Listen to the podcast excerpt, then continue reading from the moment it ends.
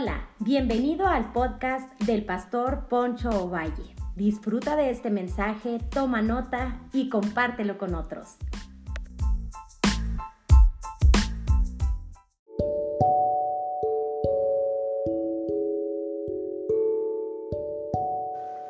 Bienvenidos a un podcast más que le he titulado La pobreza que enriquece.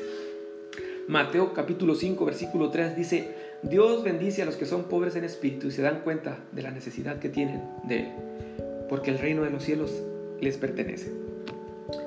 ¡Wow! ¡Qué maravilloso es este pasaje! Porque a esta reflexión le he titulado La pobreza que enriquece. Un poco contradictorio, ¿verdad? El título, pero yo sé que va a llamar tu atención y quiero captar tu atención. ¿Cómo que una pobreza que enriquece? Bueno, vamos a ir eh, desarrollando este pensamiento, este podcast con la ayuda de Dios y, entender que hay una pobreza que enriquece y es la pobreza espiritual. No hablando, estoy hablando de pobreza espiritual, digo material, ya que en aquellos tiempos había mucha pobreza material, como lo ha habido siempre. Jesús nunca, se, nunca desatiende a los necesitados, tanto que tú ves desde las leyes del Levítico, ves que tienes que ayudar al extranjero, al peregrino, Jesús habla de ayudar al huérfano, a la viuda, al desamparado. Entonces, no se refiere a ese tipo de pobreza. Jesús se refiere a una actitud de incapacidad para llegar a ser feliz por nuestras propias fuerzas. A eso se está refiriendo el Señor. Es decir, que las bienaventuranzas no son simplemente afirmaciones, sino es una realidad. No es algo que puede llegar a ser, sino es real, es ya, las bienaventuranzas no son una esperanza de algo que puede ser. Es, son felicitaciones para aquellos que han conocido al Hijo de Dios, algo que ya es. Es una felicidad que existe aquí y ahora. Y no me refiero al reino aquí y ahora, no, no. Me refiero a la presencia de Dios en los corazones, que da felicidad, que da satisfacción y que da plenitud. No es algo que estamos esperando porque recuerdo mucho y yo vengo de una generación donde parece, parece que los cristianos tienen que sufrir mucho, mucha necesidad, pobreza material, eso te hace muy, muy espiritual. No, no, no, no, no es ese tipo de, de, de algo que estamos esperando que va a suceder cuando Cristo venga. No, tú puedes ser feliz ya si tú le entregas tu vida al Señor y si tú vives para Él. Esa felicidad es para ti. Esa felicidad es para ti ya. Es algo que ya hemos recibido. Es una realidad presente que se disfruta aquí, ahora. Disfrútala ya. Levanta tus manos ahí donde estás y dile Señor, Señor, quiero de esa felicidad, la necesito ya. Estoy cansado, estoy frustrado. La palabra bienaventurado que se usa en cada una de las bienaventuranzas es una palabra muy especial. Es la palabra griega Macarios. Es un término que se aplica especialmente a los dioses a la mitología griega. O sea, ellos lo aplicaban de esta manera. Es una felicidad que nomás los dioses, ¿verdad? Nosotros sufrimos. Allá en sus salones, como lo expresan los, eh, los griegos. Allá en el Valhalla. Allá esa felicidad nomás ellos la, la tienen, pero aquí no. No, no, no, déjame decirte que Jesús se vuela la barda y dice, está usando esa misma expresión, la felicidad que está en el cielo, que está en el Padre, también puede estar en ustedes. Que está en el Hijo, también puede estar en ustedes. Es una realidad presente que se disfruta aquí y ahora. Por eso la palabra Macarios es un término maravilloso que aplica una felicidad que está en el cielo, que se disfruta en la tierra. Macarios es ese gozo inalterable, autosuficiente. Es ese gozo que, se, que es completamente independiente de las circunstancias y cambios de la vida. La palabra española bienaventuranza contiene la palabra, viene contiene la palabra aventura, que indica que es algo que depende de las circunstancias cambiantes de la vida, pero es algo que la vida puede dar y puede igualmente quitar y destruir. Pero la bendición que viene de Cristo, reconocer nuestra pobreza y nuestra incapacidad, esa felicidad es invencible y es indestructible. Por eso Jesús le dice a los discípulos en Juan capítulo 16, versículo 22. Entonces se alegrarán y nadie podrá robarles esa alegría. Nada ni nada te podrá robar esa alegría, porque Dios está contigo y Dios es tu paz, Dios es tu refugio y vas a ser feliz, feliz, feliz, bienaventurado. Las bienaventuranzas nos hablan del gozo que no se busca a través de las cosas o a través de ciertas eh, cosas materiales. Ese gozo puede ser real por encima de la tristeza, por encima de la pérdida. Esa felicidad puede estar por encima del dolor, de la angustia. No puede, eso no, esas cosas como el dolor, la angustia, no pueden afectar ese gozo que brilla a través de las lágrimas y que nada en la vida o en la muerte pueden arrebatar.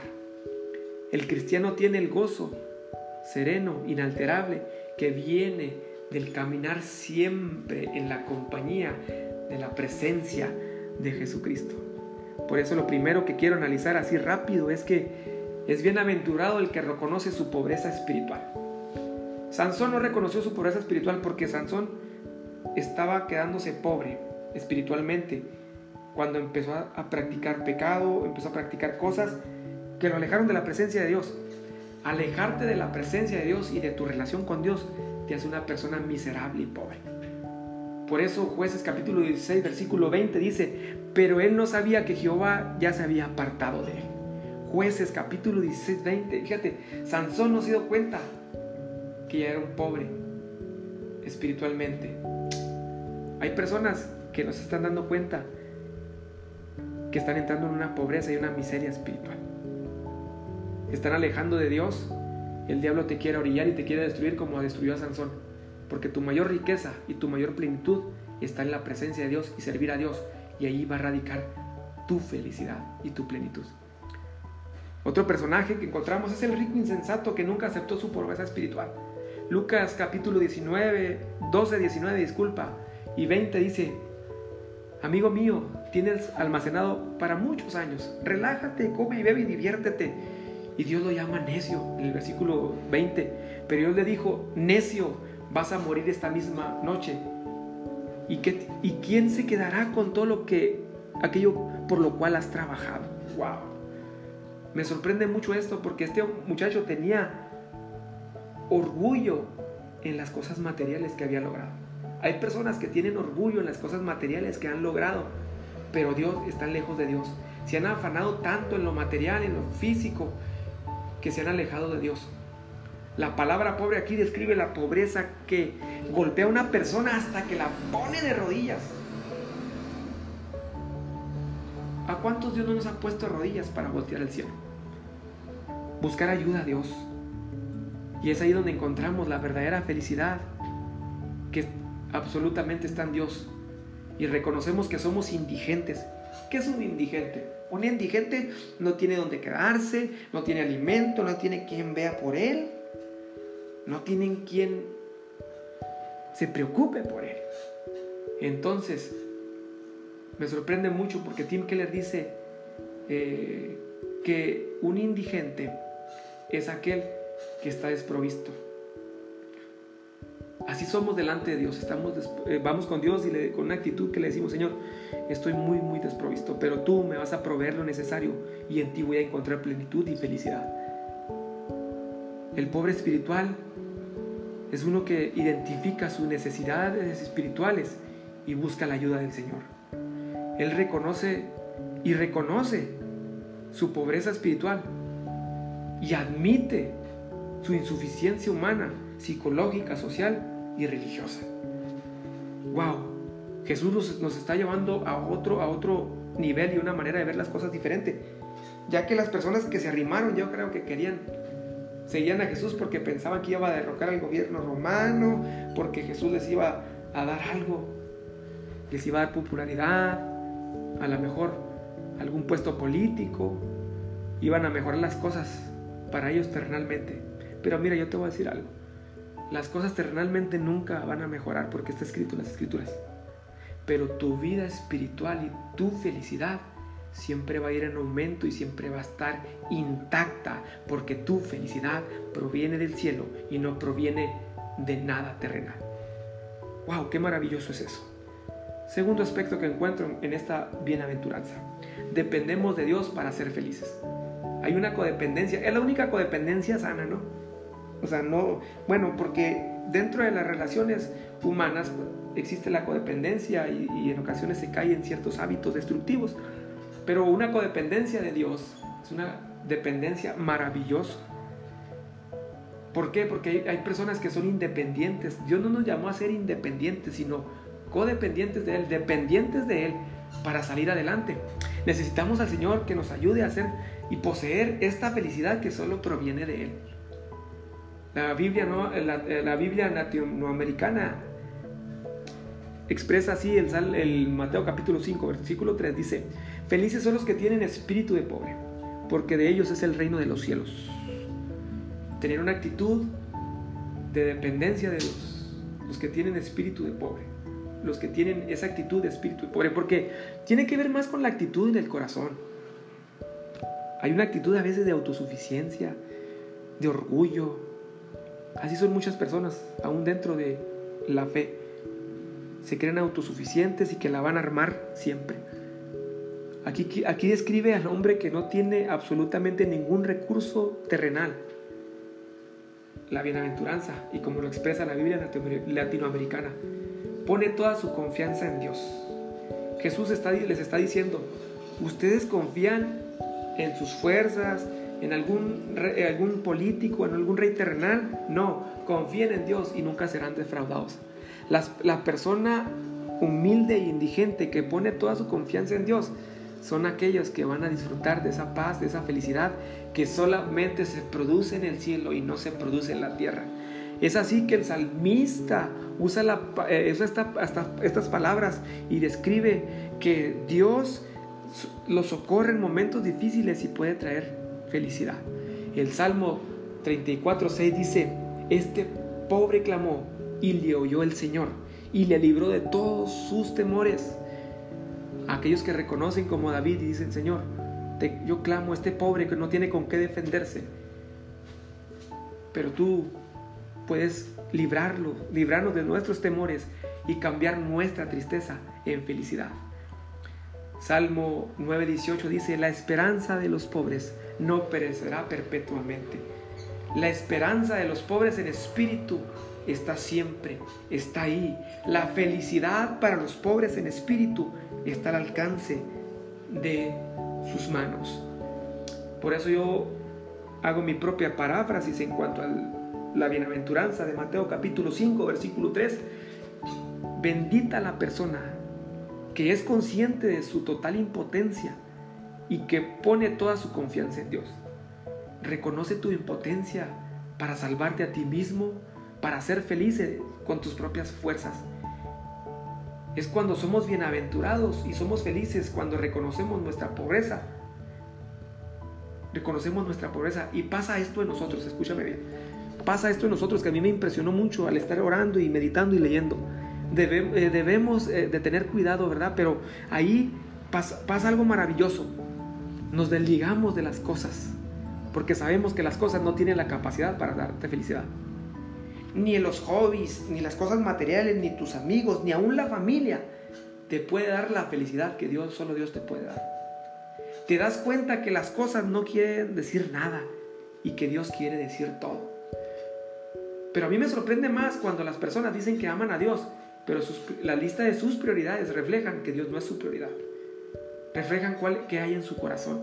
Hay gente que aman más un hobby, un este, no sé, algún deporte, pero a Dios lo tienen rezagado. A Dios lo tienen añejado por ahí. A Dios le dan lo que sobra. A Dios le dan lo último. Entonces, eso refleja que no reconocen su incapacidad y su pobreza de espíritu para acercarse a Dios. Se refugian más en otras cosas, pero no en Dios. La lista de prioridades reflejan que Dios no es su prioridad. La lista de quehaceres de su vida reflejan que Dios no es su prioridad. Hay personas que, híjole, en cualquier otra cosa están puestos para todo, se involucran en ciertas cosas y están ahí siempre, ¿verdad? Estamos para las que sea. Pero cuando se trata de buscar a Dios, le dan el tiempo de sobra.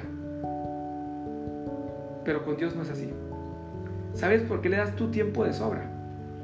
Porque no has encontrado plenitud en Dios y felicidad en Dios, porque nunca has reconocido tu pobreza y tu miseria espiritual para poder encontrar esas bendiciones y esa felicidad espiritual que solamente se encuentra en Dios.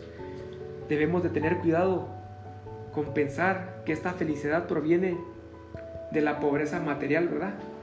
Ya que me sorprende mucho porque este Abraham no, no tuvo problemas con lidiar con la riqueza material, ya que muchos piensan que la riqueza, la riqueza material es sinónimo de una persona carnal que, que se aleja de Dios. No, Abraham nunca, nunca tuvo problemas, al menos las escrituras nos demuestran que tuvo problemas con la riqueza material, porque Abraham se convirtió en un terrateniente.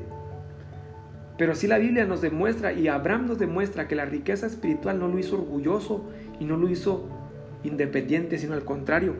Por eso siempre reconoció su pobreza espiritual. Por eso construía un altar en cada lugar que podía, porque era alguien que reconocía que toda buena dádiva proviene de Dios. Tampoco se refiere a ser pobres de espíritu, a faltos de carácter, ya que algunos culpan de tener falta de felicidad de las circunstancias de la vida de las personas que están a su alrededor. Déjame decirte algo. Solamente Dios, solamente Dios te puede dar esa felicidad.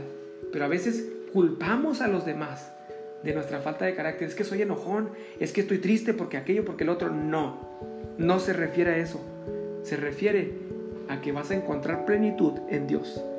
Tampoco se refiere a, que estemos culpando, ¿verdad? Y estemos ahí siempre tratando de culpar a las circunstancias por nuestra mal, mal genio. Algunos por el trabajo, Conozco a personas que, híjole, que son hostiles y son bien tremendos. Andan enojado el papá y ponen un ambiente hostil en la casa tremendo. Son el puro diablo. Qué tremendo es eso. Pero la pobreza que es bendita es cuando las personas se dan cuenta de su absoluta falta de recursos para enfrentarse con la vida y encuentra ayuda en las fuerzas de Dios y en la presencia de Dios. El reino de Dios es la posesión de los pobres del espíritu, porque son ellos los que se han dado cuenta que de su absoluta incapacidad y han aprendido a confiar y a obedecer. Y esta es la clave. Por eso Jesús dice, vacíense de ustedes y llénense de mí. Vaciémonos de nosotros mismos para llenarnos de la presencia de Dios, para disfrutar de esa alegría que solamente proviene de Dios. Así podemos decir con convicción, como Pablo habla a los filipenses, dice, mi Dios pues suplirá todo lo que os falte conforme a sus riquezas en gloria en Cristo Jesús. Tienes una felicidad, te hace falta algo, te hace falta cosas materiales, algo te está robando el sueño, pero puedes decir, mi Dios pues suplirá todo lo que nos falte conforme a sus riquezas en gloria, ya que Jesús es rico y es poderoso, es maravilloso y Él nos va a proveer lo que nos falte conforme a sus riquezas en gloria. También Jesús dice en 14, eh, Juan capítulo 14, versículo 1, no se turbe vuestro corazón, creéis en Dios, creed también en mí. No se turbe vuestro corazón. Cuando confiamos en Dios, podemos decir, Jehová es mi pastor y nada me faltará. Ciertamente el bien y la misericordia me seguirán todos los días de mi vida. Tenemos confianza en el Señor, tenemos confianza en Él. Hay una paz que ni nadie, nada ni nadie te la va a poder arrebatar. Esa paz, esa felicidad, ese gozo, esa risa maravillosa. Solamente Dios la va a traer y la va a sacar de tus labios. Por eso hay personas que pueden estar sonriendo aunque tengan una enfermedad degenerativa. Hay personas que le pueden sonreír a la vida aunque tengan alguna enfermedad de nacimiento. Aquellas personas que aunque tengan poco dinero y aunque tengan la, la cena vacía pueden decir, sea el nombre de Jehová bendito, estoy contento, estoy feliz. Le ven lo positivo a la vida. No son personas que están contagiando a otros de su pesimismo, sino al contrario, dicen, mi felicidad proviene del cielo, está fabricada en el cielo. ¿Quieres ser feliz en estos tiempos difíciles? ¿Quieres sentir el gozo de Dios? Voltea al cielo y dile al Señor, Señor, solo no puedo. Ayúdame a vaciarme de mí para llenarme de ti. Por eso Billy Graham dijo, el cielo en esta vida y en la venidera no se consigue mediante transacciones comerciales. Solamente los que son pobres en espíritu y ricos son ricos y ricos para con Dios serán tenidos por dignos de entrar allá. La pobreza espiritual garantiza la riqueza eterna en el reino que jamás tendrá fin. He conocido personas que han podido cantarle en momentos difíciles. Los apóstoles, cuando estuvieron en la cárcel, pudieron cantarle a Dios, aunque estuvieron en la más profunda cárcel, cantaron al Señor. Hubo personas que estuvieron en una cama de un hospital y uno iba a darles una palabra de aliento y el que salía con una palabra de aliento era, era uno, éramos nosotros porque son personas que han encontrado felicidad por encima de las circunstancias. ¿Quieres ser rico para con Dios? Reconoce tu impotencia y tu pobreza espiritual, porque Dios es el que te da una verdadera riqueza. ¿Por qué crees que levantamos las manos cuando estamos en el altar? Levantamos nuestras manos, estamos reconociendo que solamente Dios nos puede ayudar y nos puede sacar adelante porque Dios descansó un día de los siete días. Nos enseñó que el trabajo fatiga, que la vida fatiga. Necesitamos llenarnos de Dios. Me puede ver que muchos con mucha facilidad dicen, hoy no voy, hoy no busco a Dios. Hoy no quiero buscar a Dios. Algún hobby, algún cotorreo me sale, busco hacer otra cosa. Rápidamente me distraigo y no voy y no busco al Señor es porque no han entendido y no han entendido su pobreza espiritual y tarde que temprano van a estar como un Sansón. Son como este joven rico que son necios, pero son bienaventurados aquellos que reconocen su incapacidad y se la entregan al Señor y le dicen, Señor, yo no puedo, pero tú sí puedes. En ti soy feliz, en ti hay plenitud, en ti se encuentra todo. Gracias Señor, porque en esta hora reconozco que soy pobre en espíritu. Y los que reconocen que son pobres en espíritu tendrán el reino de, los cielos como pertenencia. Y el reino de los cielos no tiene fin, no se acaba. Estaremos ahí por siempre y para siempre con Él. Qué maravilloso. Por eso yo en esta hora te digo, reconoce tu pobreza para que te enriquezcas y te enriquezcas de la presencia de Dios. Qué bendición. Un fuerte abrazo y hasta la próxima.